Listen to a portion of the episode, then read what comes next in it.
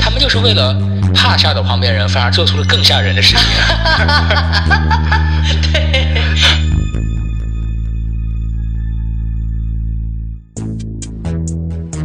比如说，他们可以用一种法术一样的，或者是可能是一种涂料，然后呢，他们可以把这个转移到其他的物体上。呃，非物质文化遗产，我不知道能不能这么讲。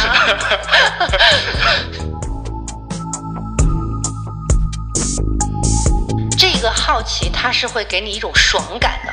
是的，是的，尤其在你通过一个比较近的方式去亲历你好奇的那个对象的时候。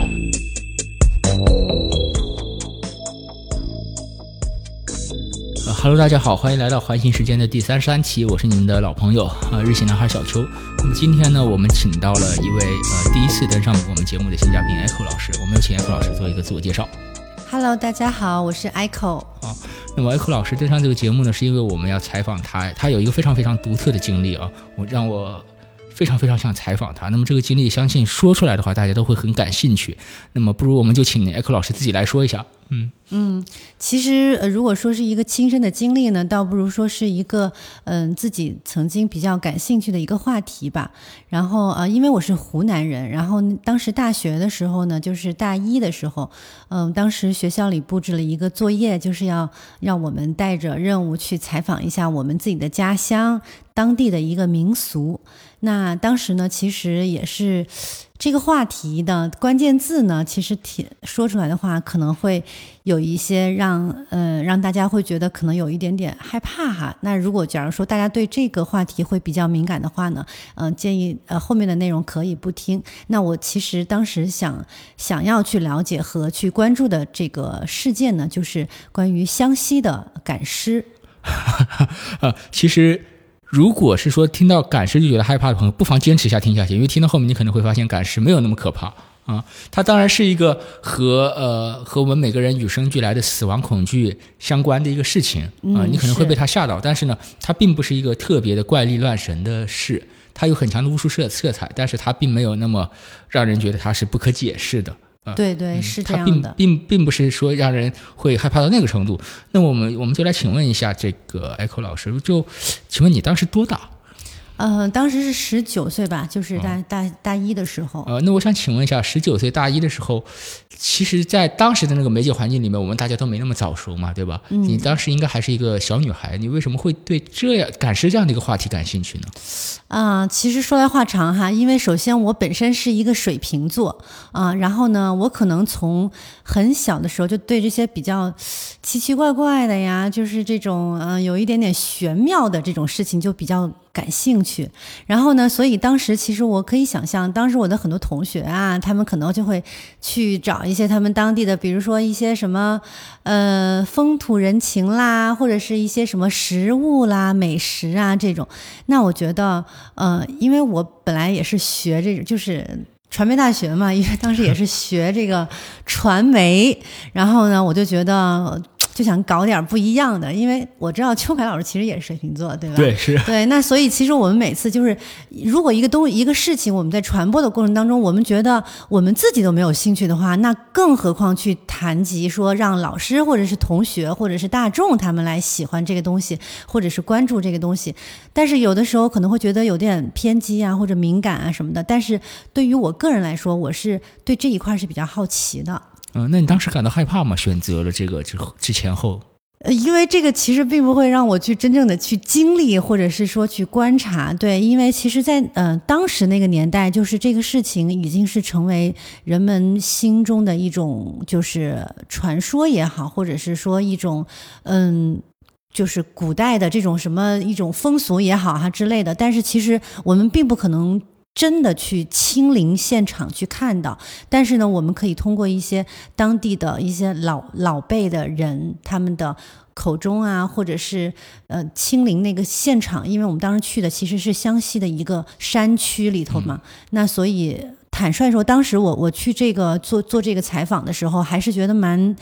蛮害怕的。不是说那个害怕别的，就是这个地方非常的偏远。啊，对，然后作为一个女孩来嗯说，可能就是去到这么偏远的地方，其实家里是肯定是会担心的对。所以当时呢，我没有跟家里人直接说我要去做什么节目。对，然后这个其实有一个前提哈，就是当时，呃，我最最开始是中学的时候参加过一个嗯。就是比赛，然后呢，当时这个就一起去到了，就是湖南当地怀化有一个叫麻阳的这种希望小学，嗯然后去做一些这种相当于是慰问演出啊什么的活动。就当时就因为这个认识了一个摄影师，他就是我提到的这个跟我一块儿去到嗯、呃这个湘西当地去的这个人的家里。然后呢，其实除了他之外，还有两个大哥哥，嗯是我们一起去的。嗯，就是说你有机会去湘西采访赶尸这件事情，是和你之前中学的时候去那边的慰问演出是有一定的关系的。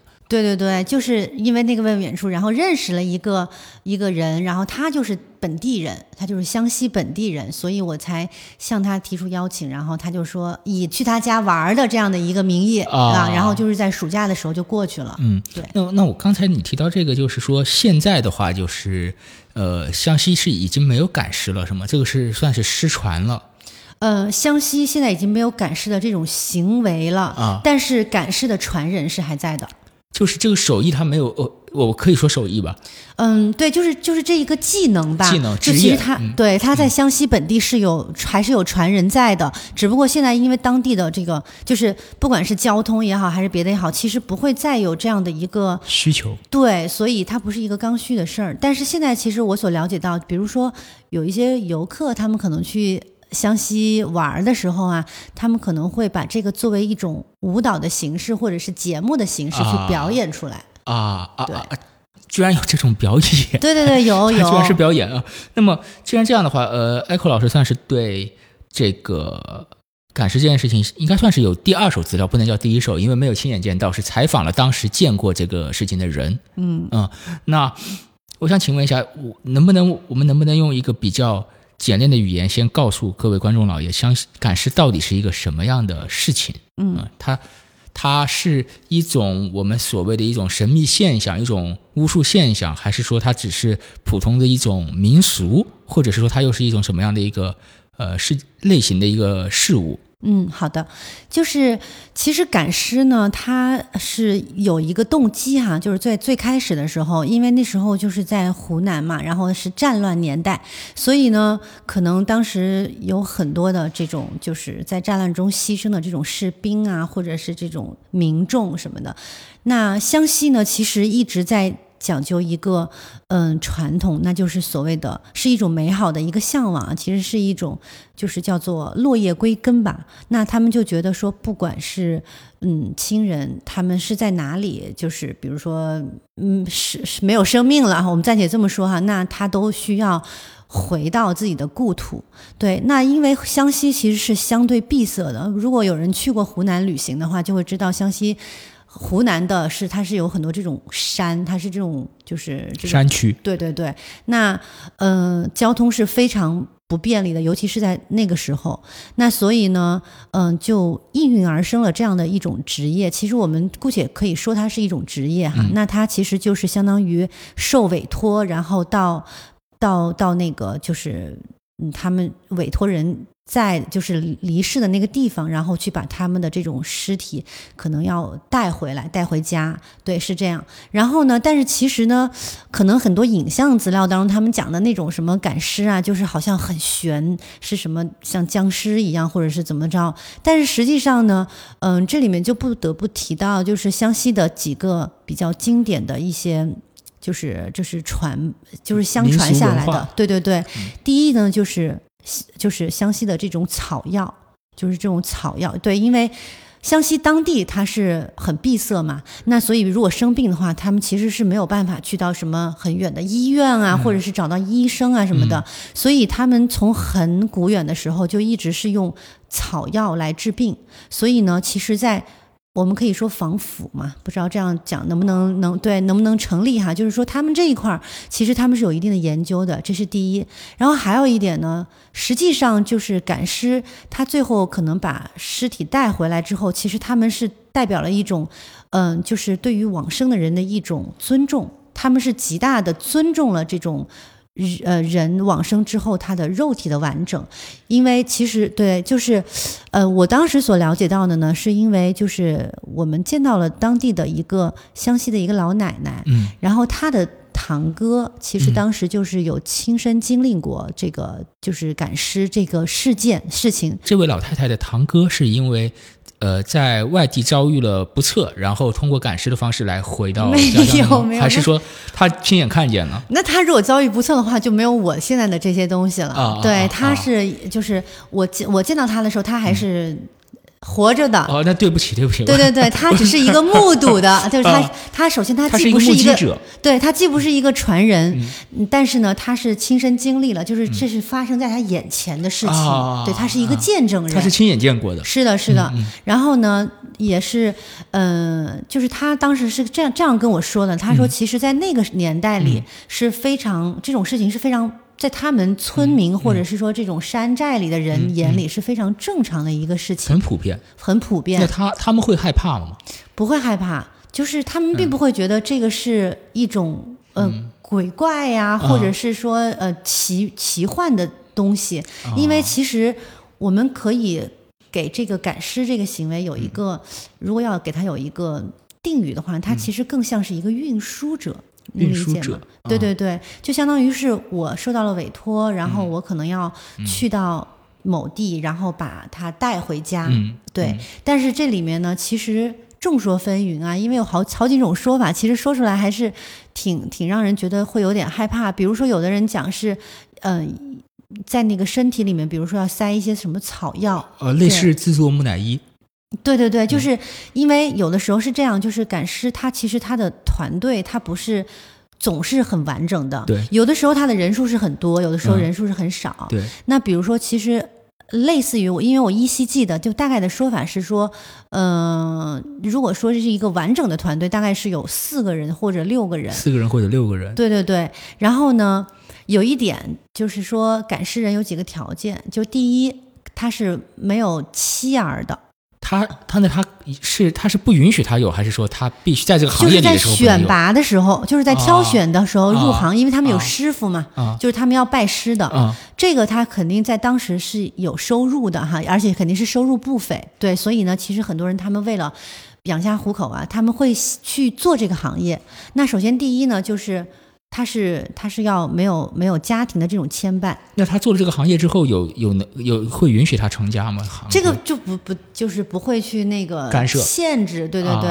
然后还有一个就是要尝要看他的胆儿够不够大啊嗯，然后这个就也很有意思，就是说嗯怎么看一个就比如说啊，你现在要来拜我为为师，嗯，那我要考验你的胆量，对吧？对。那这个师傅呢就会在。那个，比如他选定了一个坟头，啊，然后这个坟头可能是一个刚刚往生的人，对，但是我会在那个上面做一些记号，然后可能到了夜里，比如说凌晨之后，然后我就会考一遍，我说你现在就去把那个我做的那个标记，比如说可能是一个一树叶或者是一个什么东西，你要把它去取回来，对，那基本上这样就可以筛除掉很大一部分人了，因为其实很多人是没有这个胆子的，尤其是在非常。夜深人静的时候，对，而且害怕的。农村里面的那种情况，夜里面他真是伸手不见五指的黑，伸手不见五指。对，就算有时照明的工具，可能以前也是灯笼那种，它那个灯光既是那种不够明亮，然后它能照的范围也很小。对对对，所以人可能会产生一种本能的恐惧。对对对，我我听你这么说，我背脊都有点凉啊。对，然后还有一个要求是身高。就是身高一定要是有，就是有，就是体格上还是要比较高高大一点，对对对，因为它毕竟也是跟体力相关的，对。然后第三个呢，这个条件就很奇葩，就是要长得丑。其实这个跟那个说不要有有这种就是媳妇儿啊，可能是一样的，因为就是他们也会考虑到说，如果。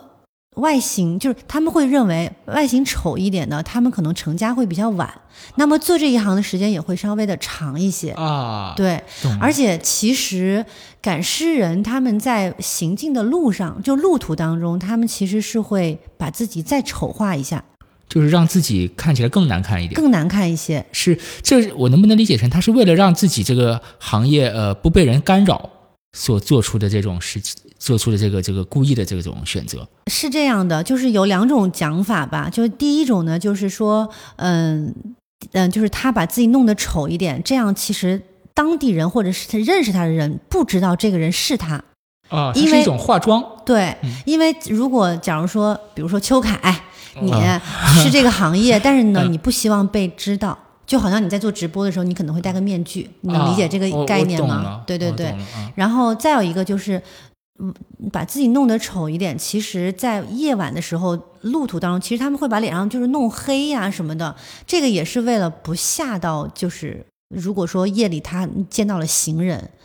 嗯，就是不不太容易，因为其实这个东西，我觉得就反正说法不一哈，但是嗯就是大概的意思是，还是要有一些乔装，包括他们那个杆儿，就他们有一个赶尸的，是要拿一个什么棍子吧，赶尸棍之类的，都是要涂成黑色的，就它是一个隐蔽的行为。他是为了在夜里面被发现不对，不要让路人发现，害怕惊惊到了路人。啊。对啊，然后他们也都是多半会选择就是白天休息，夜里行走。啊，因为白，因为好像白天做这件事情就更吓人。对对对对，嗯当然，因为、而且就是反正各各个因素吧，包括说日晒呀、其实肯定对这个也是不好的。啊，对，可能会加速这个尸体的这个这个这个变化。对啊是那我想请问一下，就是赶尸，可能我们每个人都在电视或者一些呃幻想资料，或者是说一些电影里面见到过啊。那么它这个真的是像那个呃呃像那个那个我们在影视资料里面看到的那样，是前后两个赶尸人，然后中间是他通过两根竹竿，然后中间把这个尸体通过某种方式固定在竹竿上，然后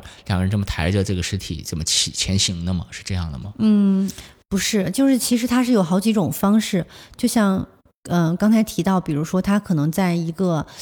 就是整个赶尸的过程当中，它其实人数是有一些变化。那变化的话，它的形式也会不一样。那有一种呢，其实说的比较。嗯，比较比较恐怖一点哈，就是比如说，可能在人，比如说只有两个人的情况下，那有的时候他们是需要把这个尸体的，就是内脏的部分是要去掉的，嗯，就形成一种木乃伊，实际上是对，还有一种说法是说，就是会要把四肢，就只留下四肢和头颅，嗯然后呢，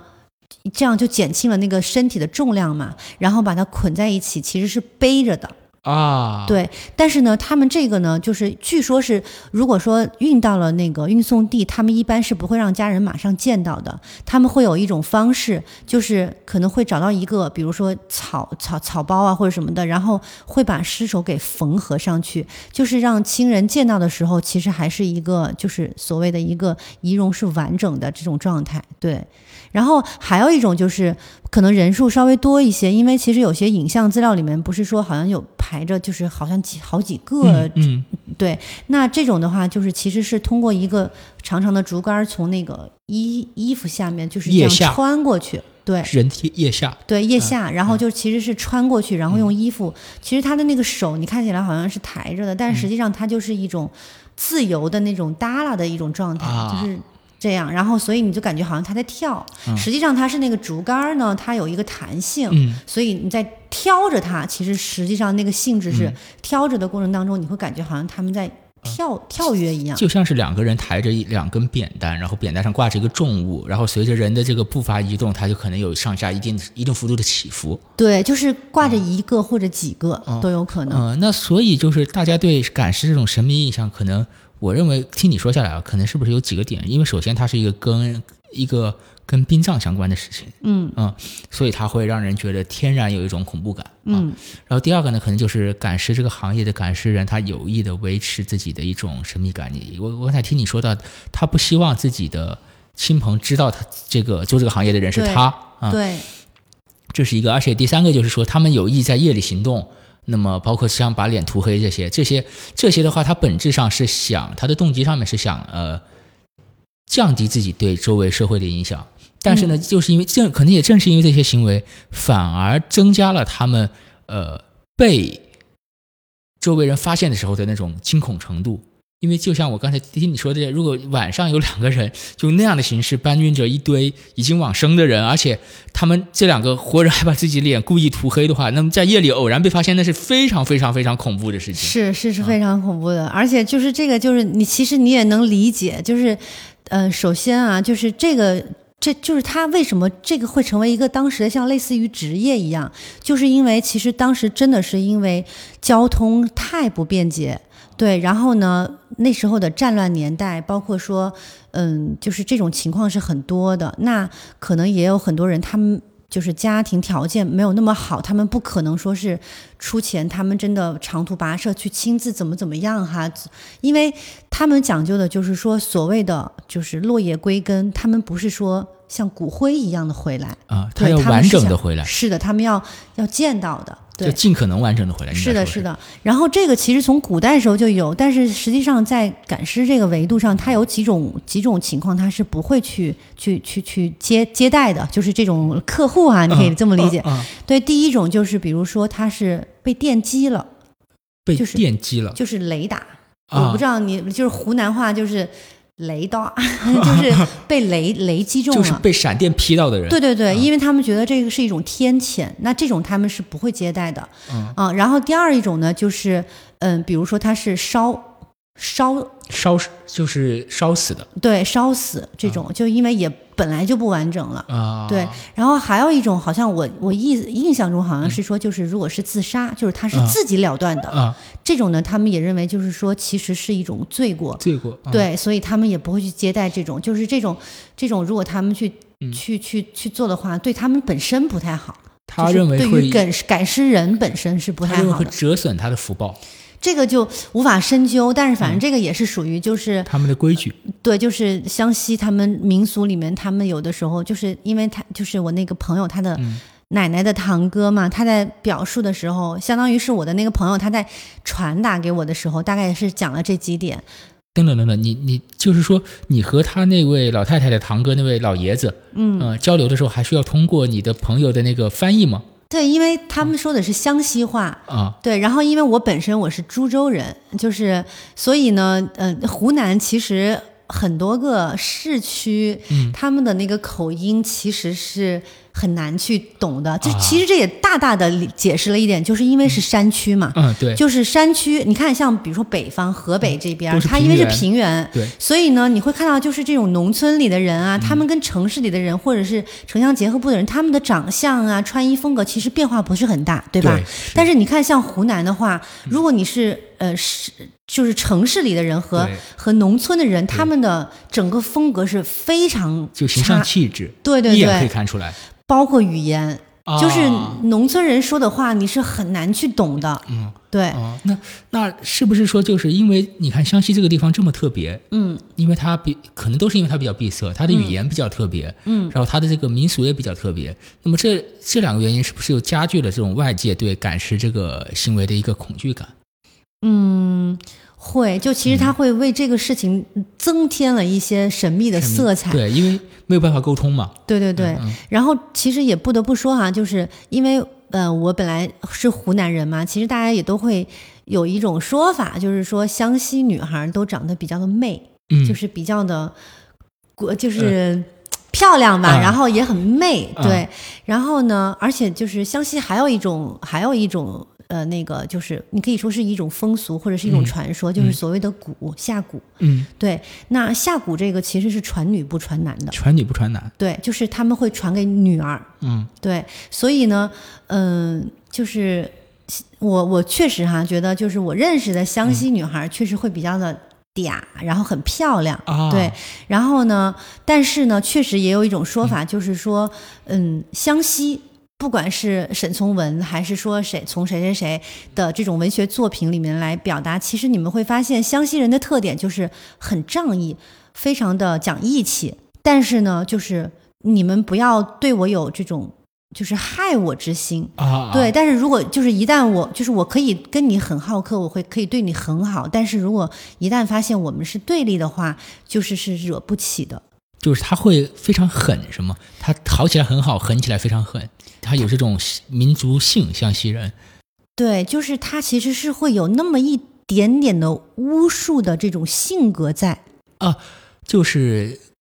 湘西这个文化，传统文化，我们应该讨论是湘西古典到现到近代的传统文化。对，它是一种巫文化遗存比较多的一种文化。对对对，是哎你看哈，我巫术也很普及。我我给你举个例子，就是我之前不是说我那个朋友他是呃，就是湖南台的一个摄像师大哥嘛，然后呢，他当时他的就是嗯弟弟，嗯然后不是找了一个媳妇儿是外地的，但是他弟弟其实是他的亲弟弟啊。然后呢，当时他就也是相当于就是要见婆，呃，对，见婆家嘛。然后呢，当时就还有人跟他说呢，你你因为你去那地方比较偏远，所以你就是他的弟弟还跟他说，你不要去别人家串门儿，然后别人给你东西你也不要吃。这是湘西人让自己的外地女朋友对，在湘西不要这样做。对对对，是的。对，因为他们就觉得说，就是嗯，其实不不管是男女啦，就是他们会觉得在这方面还是要稍微小心一些。啊，对啊你，你所以你想，其实这个没有任何的地域歧视或者什么啊，嗯但是也不是完全，我就是完全没有一点说是对于这个，嗯，就是。只是我的一些所闻所见而已，对。但是呢，我所看到的，就是我所听到的，可能它也是比较片面的，它只是仅仅代表个人的一些、一些见这只是闻。个人的一些个人的一些具体经历。对对对这个不能代表说是呃，我们对某一个区域、某一个呃明细的一些呃一些一些结论性的看法。是的哎是的。嗯。对，就好像其实有时候我们提到，比如说像泰国啊什么的，那大家也会讲，哎，这个地方可能就是它不是有很多它自己的那种那种风俗啊、民俗啊，或者一些什么佛啊之类是的。佛教啊什么的，就是也就是也就是正因为这样的一种感受，其实湘西也会给人带来这样的一种感觉。嗯，对，嗯其实有的时候，比如说，可能还有其他的一些城市吧，这这里面就不提了，就是也会提到说当地有一些风俗，它可能跟这种比较玄幻的东西有些有些相关。啊，嗯嗯，但其实说到这个，我又有一个其他的问题。这个或许说我们说湘西这个巫术，呃，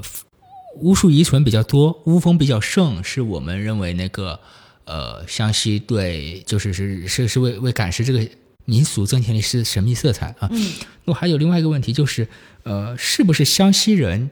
外出的特别多，所以会有这样的一个情况出现？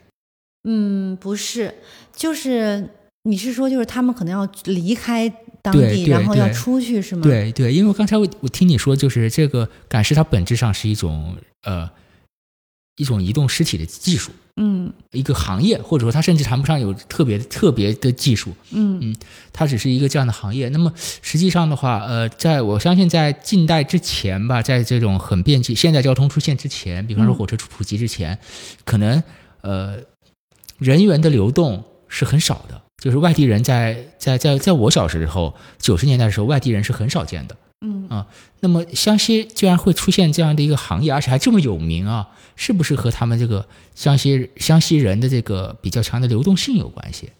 嗯，这个其实我很难去去考究哈，但是我所知道的就是，比如说像像赶尸这一这一个，在当时就是古古代或者是近近现代吧，嗯那当时比较盛行，其实并不仅仅是限于湖南，就是湖北其实也是，湖北也有，对对对。然后呢，呃，为什么说就是大家给给他冠以一个赶尸人这样的一个身份呢？第一就是他们会认为给他冠以一种这种比较玄玄幻的这种名称，会让觉得就是提高了这个品牌的溢价空间，你能理解吗？好，大家会觉得这个东西西更加的稀有，然后也更加的难得，就是它不是一个单纯的我去我去运输回来的这样的一个。对，这这个当然了，这个是我其实后来看了一些，比如说介绍啊，或者是影像资料里面有提到过这个啊，也是大家对于这种民俗的一种分析，我觉得还是有一些道理的。对，那为什么这个慢慢慢慢就是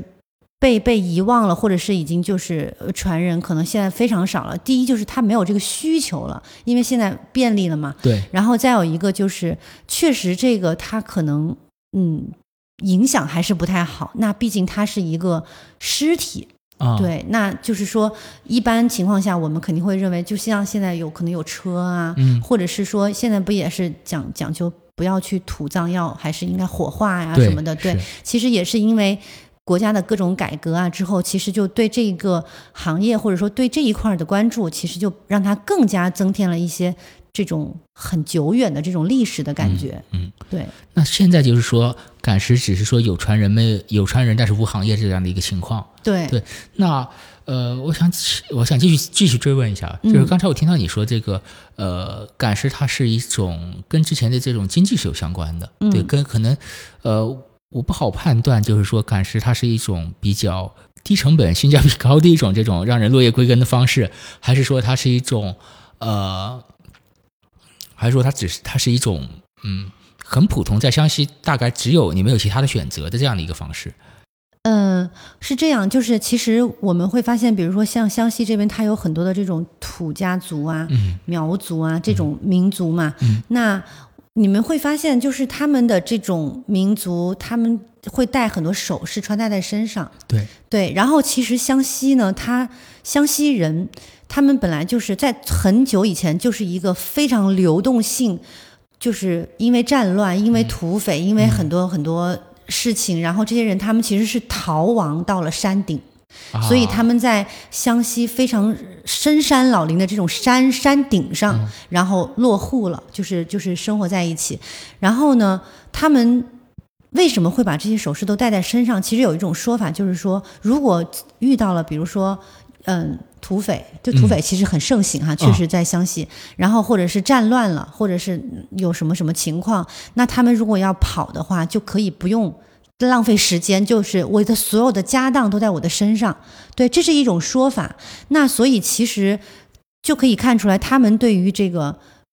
民族或者是我们的这个这个族群吧，嗯或者是我们的这种家族的这嗯种观念是非常的传统。然后他们觉得就是一定要在一起的，都要在身上，他们才有安全感。啊，就是他所有的财物都要带在身上，那么他所有的这些亲戚也也亲亲人也最好都在身边即使离世了，也最好是能在我的身边。啊，然后要在我身边安葬，我要见到啊他最后的那一面。啊对对对，啊，那所以这就是赶尸之所以会形成的一个多方面的一个文化原因，可以算是我们去往前推理啊。但是那这我又有一个困惑了，就是我们看到我们看到影像资料里面啊，就是少数民族的那些，呃像某些少数民族的那些呃风俗来看的话，他们是呃女性是满身的首饰，满头的银饰，基本上就是。全身都满了，像朝鲜的那个军官一样啊，那个军功章都别到裤腰，都别到裤子上了，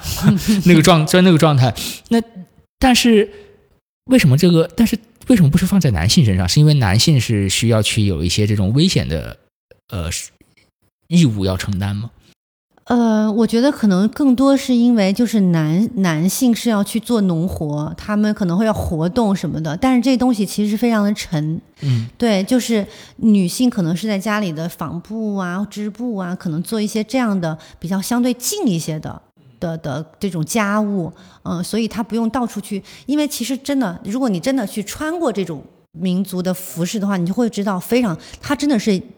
就是那种苗银，你知道吗？是非常沉重重的，对，因为它其实很复杂，啊，包括头上的这种，啊对，其实都是只有在睡觉的时候，他们才会把它取下来。就是对于他们来说，这个根本就不是装饰性的，这就是保存财富的方式，是家当。是的，是的，哦，就他们他也不会说购置其他的什么东西，他是说也不会说存款，他就是把这些东西变成银子首饰，然后带着是随时随地带在身上，除非是睡觉的时候，因为可能带着呢实在睡不着。是。的，呃，然后看来看来这个呃，应该应该说不管是什么民族，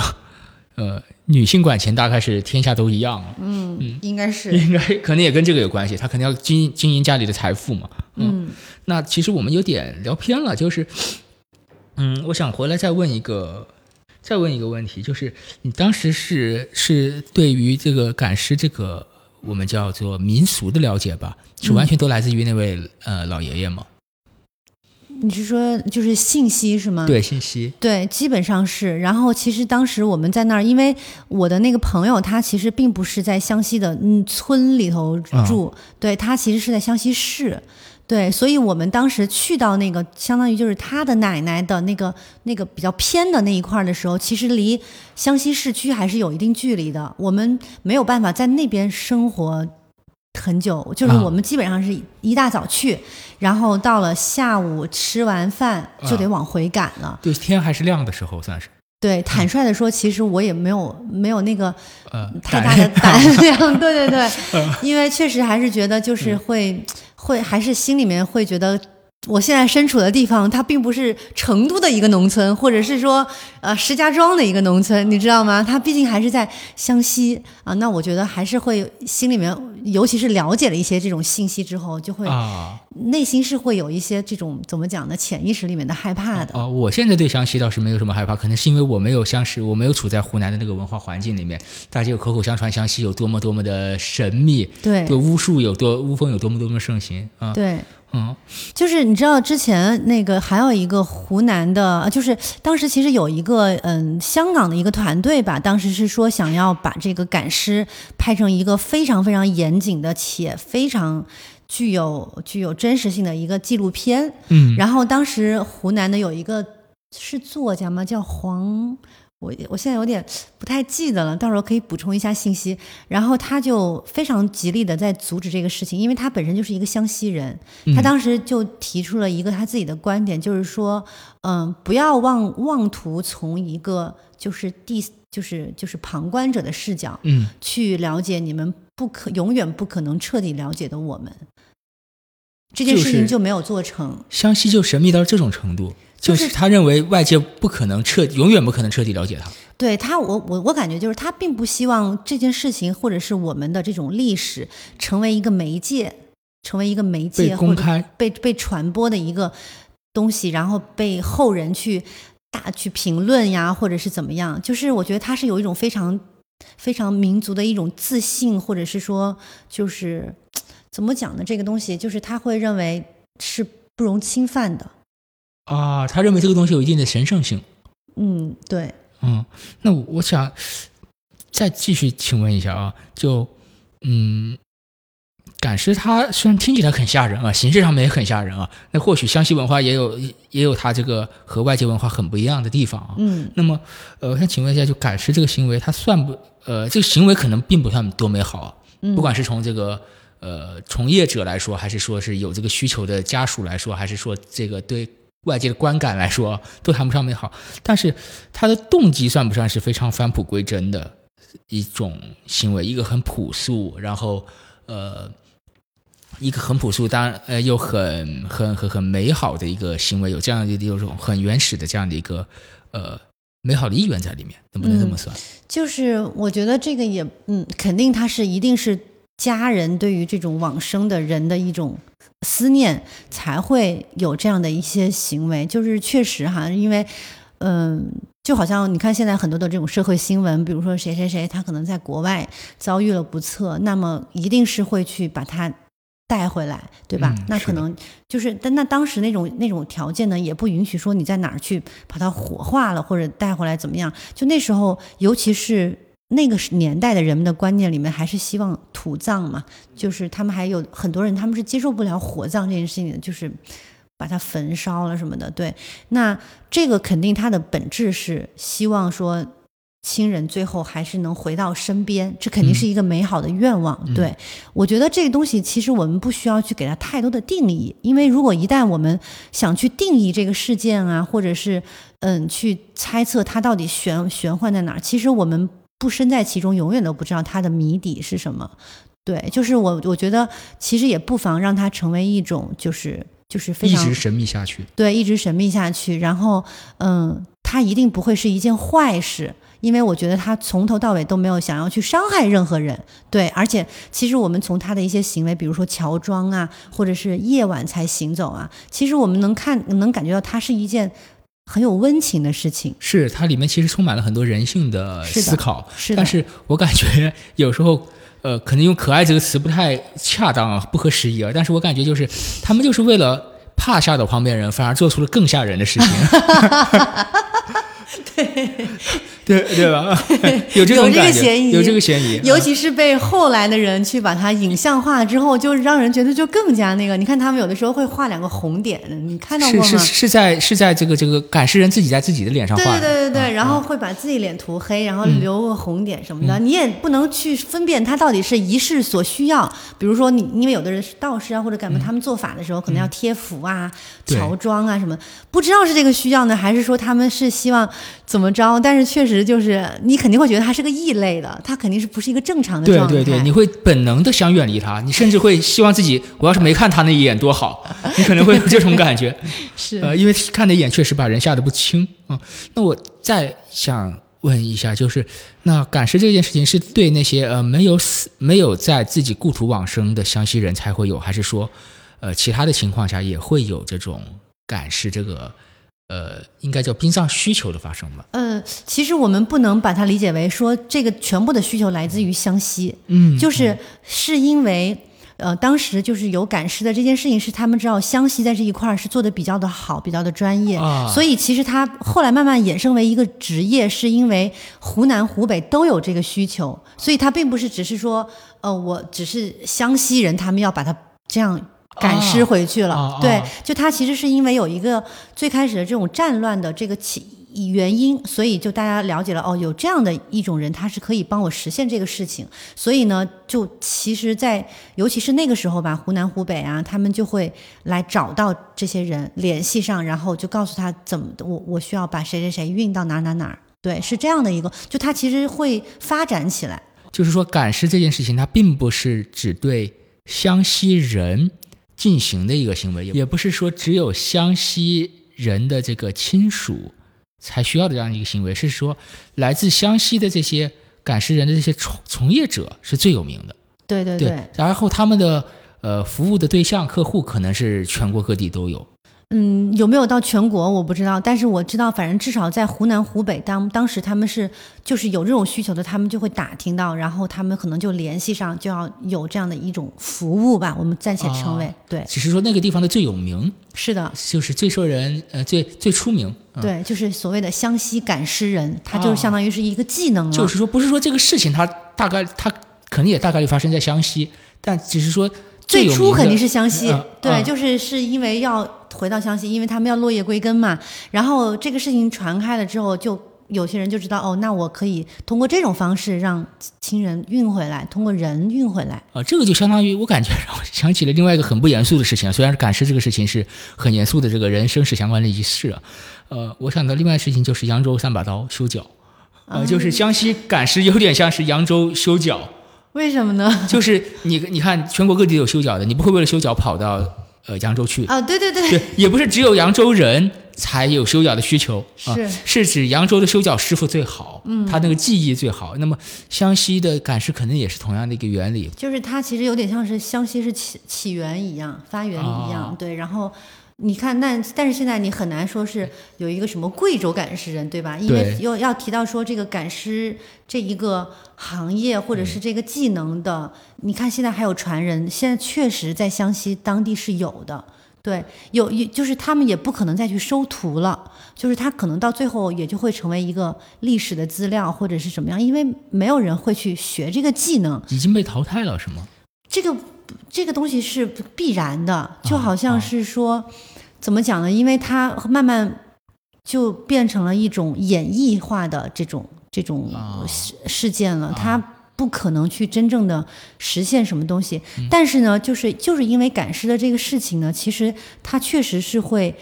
带来一些，就是大家对于湘西这个地方或者是当地人的这种，比如说古树啦，或者是一些比较嗯以前的一个什么所谓的传说啊，或者是比较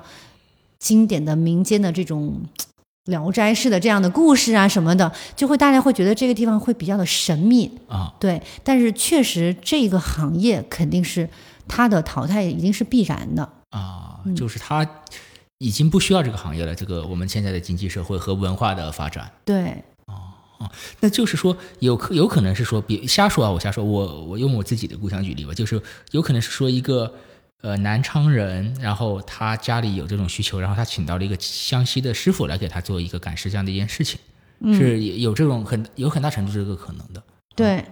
好，虽然这个已经失传了，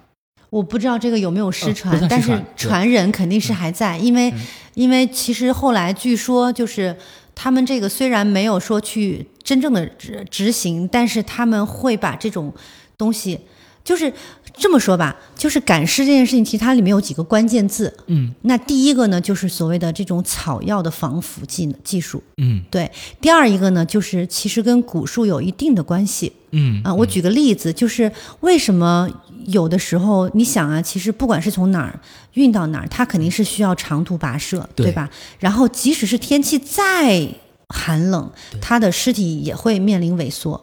对，嗯那其实有一种说法，就是说，呃，湘西的有一种有一种。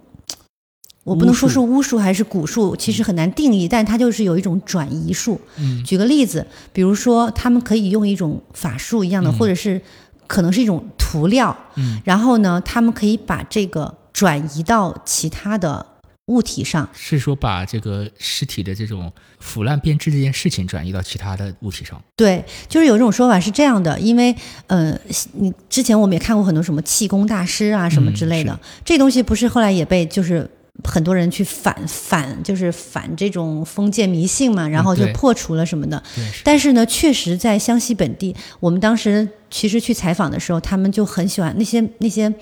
嗯、就是百姓们，他们很喜欢去聊跟我们聊天嘛，他们就提到，就是说他们有一种有一种方法，就是可以转移你的疼痛。举个例子啊，就是因为比如说我的脖子可能非常的疼，举个例子，可能它有一个什么不好的细胞或者怎么样，或者是一个病痛，那我是不可能把我的头给怎么样的，对吧？啊对对对，所以呢，他们会用一种术，嗯，就是好像是利用什么蜘蛛啊之类的，然后它可以把你的那个疼痛转移到你的小腿上，嗯，然后就可能会把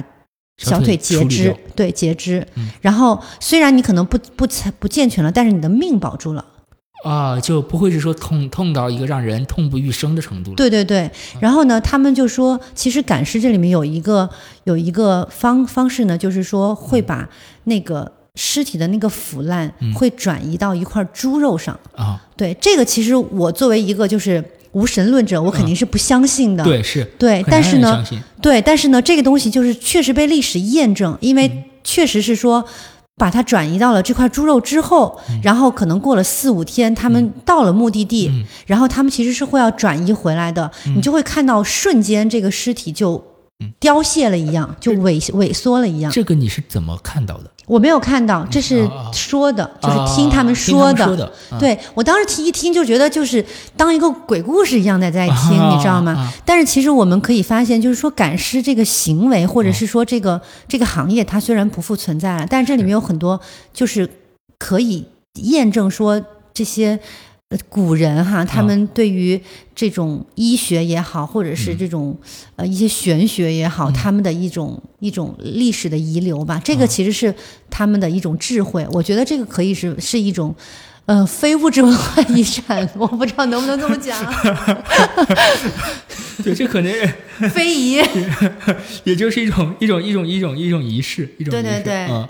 然后其实像湘西的古树里面，它有一种就是会有一种迷惑人心，嗯，嗯，然后有句话是湘女多情嘛，你听说过吧？听说过，对。对，然后就是说，好像是说湖南人，就是湖南姑娘，就是都用情很深啊什么的。那他们，嗯，就是所谓的那个古树，其实有很大一部分是去去解决一些感情的问题。感情问题，对，是比如指让让一个渣男回心转意这样吗？就类似吧，就比如说是我可能怎么怎么样下一个蛊，啊然后那他可能就会有变化。啊啊！那我这个如果商业化了，可能这对啊，个如果但这东西加上互联网，可能你就很难去验证，因为其实你嗯包括你现在有的时候打打开 TB 啊，嗯就这种，然后你都可以看到有一些是什么湘西古树啦，呃这种什么回心转意啊，这种这种这这种就严格来说，严严格来说不太科学，我们也不太提倡这种对对服对务。是的，是的，啊但是你就会发现这个东西，就他们还是在拿这个做文章。我们当然觉得这是假的，这是不绝对不可信嗯是的，是的，对，但是呢，我我们就能知道，就是这东西它肯定是存在，那肯定是它曾曾经合理过，或者是怎么样，对吧？那可能现在变成一种商业的欺骗的骗术。啊、但是它有没有效果，这个可能是我们很难去通过科学的办法去论证的，因为人的这个心思我觉得这个就是不科学的，这个我我不太认为是啊，但这就像就像很多现在好多淘宝上真的是你什么都会看见，我觉得各种各样。那我呃，我还有一个具体，还有一个很具体的问题啊，就是呃，湘西人本身他，我刚才听你说了，他是不害怕赶尸的嘛，嗯啊那么他们会知道就是自己身边哪一个哪家哪户是这个人，他是从事赶尸这个行业的吗？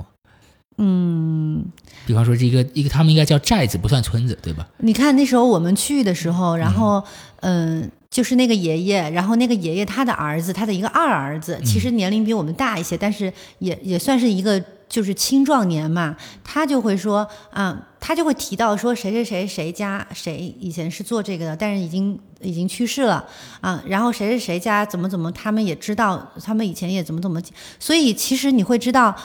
他们当地，或者是说他们对于这个事情，他们认为第一它是存在的，第二他们也是互通有无的，他们不并不是说我是一个非常隐蔽的，白天我就是一个下地干活，但是其实我偷偷从事这个行业，啊不是，他都会知道哪家哪户有有这样的人，并不会太去避讳这个事情不。避讳，完全不避讳，对。啊，那如果是一个一个一，如果是一个湘西人在他自己的故故土，然后遭遇了一些不测，那么他会，那么他的这个殡丧的这个流程里面，嗯、因为我们知道，就是中国人，可能全世界各地都是这样，殡丧是一件很大的事情，他会有一个从头到尾很严谨的一个程序，嗯啊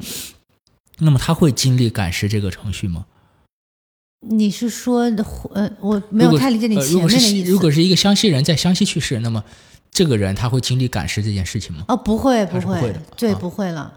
他为什么还要？你是说他就在身边离开了是吧？对对对，不会，就没他这个完全不是一个仪式。就是说啊，就是说赶尸它完完全全和这种所谓我们想的那种神秘的仪式啊、宗教性质的东西是没关系的。对，就是我其实我现在回想起来，当然这只是我自己的个人观点，就是嗯我认为它其实就是一个嗯运输业，然后呢特殊的运输行业，对一个特殊的运输运输行业，相当于像镖局呀、我去护送一个什么东西，那只不过呢，就是加了一些这种比较比较嗯。文学化呀，或者是这种玄学化之后，然后让大家对它很好奇。但是实际上，我觉得它就是一个受人委托，然后去把一个特殊的这样的一个嗯。尸体或者是家人的、嗯。把它带回来，是这样的一个性质。仅此就仅此而已。就是我们说的最后，它它可能就是，呃，就算有一些神秘，也都是人故意去制造出来的神秘。是因为这个东西它确实是在历史当中是发生过，所以人们之所以认为它神秘，其实无非就在于第一，他们会觉得为什么要这样做，这是第一；第二一个就是那尸体不会臭吗？不会烂吗？嗯嗯然后第三个就是这这么恐怖，为什么？就是他们会有很多问题。嗯，那这里面其实我们有很多不无法去解释的的部分了。对、嗯这可能也就是它可以成为一种行业的原因。对，嗯那就是那您采访的那位爷爷，他是在一个什么情况下亲眼见到的赶尸这件事情呢？他就是很小的时候，然后那时候是长沙在打仗，好像是在战乱，嗯。对，然后那时候因为其实从很多地方，那时候都是古，古已经非常非常，嗯、我想那那应该会是几几年，其实我我很难去具体描述，但是那个时候因为就是在征兵嘛，嗯。嗯，当时好像是应该是跟日军打还是在跟谁打，嗯。然后嗯，敌方反正就是怎么着，我们反正我们就是死伤非常惨重。对。对，然后呢，首先就要有一个人是要找一个当地人，要去辨认这些人，嗯。因为其实这些人他们。往生之后，那他们其实，在部队里面，他会有个花名册，谁是谁，他们会运回来，就是不管是健全的还是不怎么样的，他会有一个花名册，所以他是要找一个当地人，把这些人的名字挑出来了之后，嗯，要选中这些，就知道谁是谁。谁是谁？对，所以这个爷爷当时就是一个这样的角色，他是一个很年轻的，才十十岁多，十多岁。十多岁就要去做这样的事情对对对，据据他的说法，就是他很那时候还很小，啊，对，但是他其实不会去参与到任何一个环节。但是他就是亲身经历了这个事情。那至于说他有没有跟着回来，他在路上看到了什么，他没有提及。他只是说他当时就是这样的一个角色，有可能就是他挑完了之后，可能赶尸的这些人就说你就不用管了，你也不要跟着我们。对，有可能哈，但是他没有具体的描述，他并没有说我是怎么样跟他们在哪儿住着，或者是看到了什么。对，所以他所经历的，也就是他负责把这个赶尸的 team 嗯带到了那儿，然后找到了这些尸尸体，嗯，确认，大就概这样他。跟赶尸人有做有个一个非常非常直接的一个接触。是的，是的但，是赶尸人怎么去把这个尸体，呃，我我们最好不要用“赶”这个词啊，因为我们用运输吧，科学一点。嗯啊，运输回来的话，那么他这个这位爷爷他是受访者，他是是不知道的，参与的。啊，嗯，他也他也他也不清楚。对，但是他是他是跟他们有密切的接触的。嗯，对，那他描述之中，他和这些那些那些那些从事赶尸这个行业的，应该叫师傅们吧，嗯呃，有和他和常人他其实也没有什么不同，没有什么不同。只是他们在工作的时候要故意避开社会我觉。我觉得是这样的，对，因为确实也很很久了，所以我印象当中就是他会告诉我说他是他是一个正常人，你可以理解为就是他啊是不是从事这个行业的啊、他是非非从事者，但是呢，他跟他们有过接触，赶尸这件事情，他在湘西文化里面是有有有有对他这件事情是有一种特殊的看法吗？我觉得这个其实他们并没有更多的偏见，就好比方说，可能我们身边或者是我们认识的某个人，他可能他从事的是殡葬业，对。那他有可能他是一个入殓师，假如，啊。或者是他可能就是在殡仪馆去处理尸体，嗯或者是说给尸体化妆，嗯。啊或者是说我就是在殡仪馆工作，负责保洁啊什么的，嗯其实并不会认为说他就有多么的特别，啊，，对，然后呢，当然啦，这个东西这个行业可嗯。能确实会让大家觉得好像不是那么的吉利呀、嗯或者是什么的。但是我觉得他们这里面没有丝毫的歧视在里头。啊，对，但是你看啊，你看他们，我当时有说嘛，他们的这个挑选的门槛儿里，嗯。就是他完全就是为了第一不要惊吓到其他人，对。第二就是我能从事这个行业比较对久，对，而并不是说啊，你你从事这个行业，你就超高的收入，然后但是你就可能要放弃很多，其实并没有这样，对，对，也并也也并不是说你从事这个行业，你以后就不要找媳妇儿了，没有、没有丝毫的这种偏见在里头，嗯。对，所以我觉得这个是一个很正当的一个事情，它并不是说我是去从事什么。贩毒啊，或者是怎么着、啊。去害人，啊对，就就它它也不是说一个需要被隐藏起来的那种呃地下室的行业，嗯实际上它是一个呃。它本身本质上它是一个光明正大的行业，只是这个行业为了一些保护自己也保护社会，嗯，它有意为自己增添了一些神秘色彩，但是它本身不是一个地下室的行业。嗯，是的，那么，呃，感也就是说，赶尸本身，嗯，并不是它算是巫术吗？你认为？我觉得它是一种医学，医学就是我觉得它是，嗯，就像木乃伊，就是啊古人、啊对吧？啊然后还有还第一是这个，第二一个就是我觉得它其实是是古人对于这种生与死的这种看法的一种非常具有仪式感的一种行为。对，虽然其实我们刚才也讨论到，就是说身边人如果他可能往生了，他并不会去有一个赶尸这样的一个行为或者怎么样，他可能不是那么美好的一种祝愿，但是他其实你能你能感觉到这种这就是这个赶尸这件事情，其实是会让人觉得他是嗯很有人文关怀的，或者是。说他寄托了一种。对往生的亲人的一种思念和不舍吧，嗯因为他们也不忍心说他们就客死异乡，啊，对，那啊他最后他还是要回到身边，大概是这种。啊，对那你经历了这么多，呃，也不要经历了这么多，你经历了这一次采访之后啊，嗯，你觉得这个你自己对赶尸的看法有没有什么有没有什么改变？反正刚才我经过对你的这个采访啊，我从刚开始的那种背脊出冷汗的话，到现在我觉得，呃，赶尸甚至对我来说有点无趣。是吗？我不知道你作为这种呃，反正比我更近、更接近第一手资料的人，也更在接近那个环境的人，我不知道你是对这个感时的看法或者感受有没有什么改变？其实我觉得我，我与其说是去去去了解这一个事件，不如说我确实对湘西的这种风呃民俗风情有一定的了解。就是我后来会慢慢的发现，就是确实湘西姑娘很漂亮，这是第一。第二一个就是湘西的东西是真好吃，比如湘西的腊肉、啊风干肉，你、啊你应该知道吧？道江西是不是也有？也有，对对对，然后、还有就是他们做的那种辣子，嗯就是那种辣椒，对，它是那种辣椒，然后黄黄的，然后切成一片片的那种辣子，放在米米粉里啊、面面面汤里啊，嗯就非常的好吃。嗯然后还有一点就是，我觉得湘西人其实是非常健谈的，他们非常性格非常的豪爽，嗯并不是说像人们所以为的那种好像有点玄妙啊，所以他们就。很阴郁，并没有，就是其实啊他们都很开朗，就是很乐观。就是甚至都是很普通，甚至可以用普通来描述，我觉得他们都非常的乐天，就是乐嗯观。比普通人还乐观一点，对对对，嗯就是感觉每天都好像很没，就是不是那种。洒脱对对对，是的，就是很豪爽的那样的一种状态。啊所以其实我就像你说的，我后来觉得这个课题于我来说，因为首先我不能亲身经历，第二我也不可能去采访一些真正的所谓的传人，那可能是有一些枯燥。嗯但是呢，其实通过这些事情呢，我就会觉得湘西在我眼中更神秘了。然后我觉得湘西人一定是非常聪明的，还有一点就是，就是湘西真的非常美。就是如果你们要是有机会去凤凰玩一下，会觉得非常漂亮的。啊啊啊！对，但我还以为你会在做完这次采访之后，你会觉得减少了湘西的那湘西的那种神秘感，因为呃，实际上呃，我了解到。嗯就是在我通过你了解到这个湘西的这种巫风文化里面，巫风很盛，甚至到现在有也有一些遗存啊。这个情况的话，我其实是增加了我对湘西的这种神秘感，而且江西不，而且湘西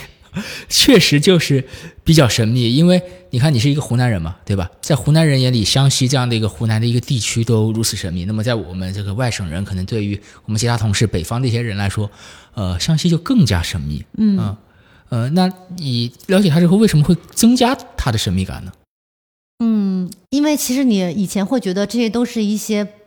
不没有存在的事情，但是你当当你真的有这样的老人跟你来说这些东西，然后像家常便饭的谈起来的时候，你就会觉得，那这个事情它是真真实存在的。那这里面其实很多的谜题，你是很难从这些百姓的口中去得到一个验证。那我觉得我们就不如让它继续神秘下去，可能可能真的有我们并不知道的。就是这种传承下去的东西，它可能是一种某种治疗的手段啊，或者是呃医学啊，或者是怎么怎么样。就是这个东西，我觉得它还是会成为这一个民族或者是当地文化的一种传承，它会一直延续下去的。嗯，那你还害怕它吗？之后我不怕，啊，但是我不敢在那睡，确实不敢在那儿睡。那之前会害怕吗？了解之前会对湘西有害怕吗？嗯，怎么讲呢？我其实我去之前，我并不是非常相信的，就好像就我我举个例子吧，就是现在其实很多人他们可能遇到一些问题的时候，他们会去比如找大师，对吧？啊，对，啊，或者是怎么怎么仙儿啊什么的，反正就各种各样的说法吧。哎呀，这个也很神，那个也很怎么样。就是你知道这东西之后，你并不会觉得这个事情恐怖。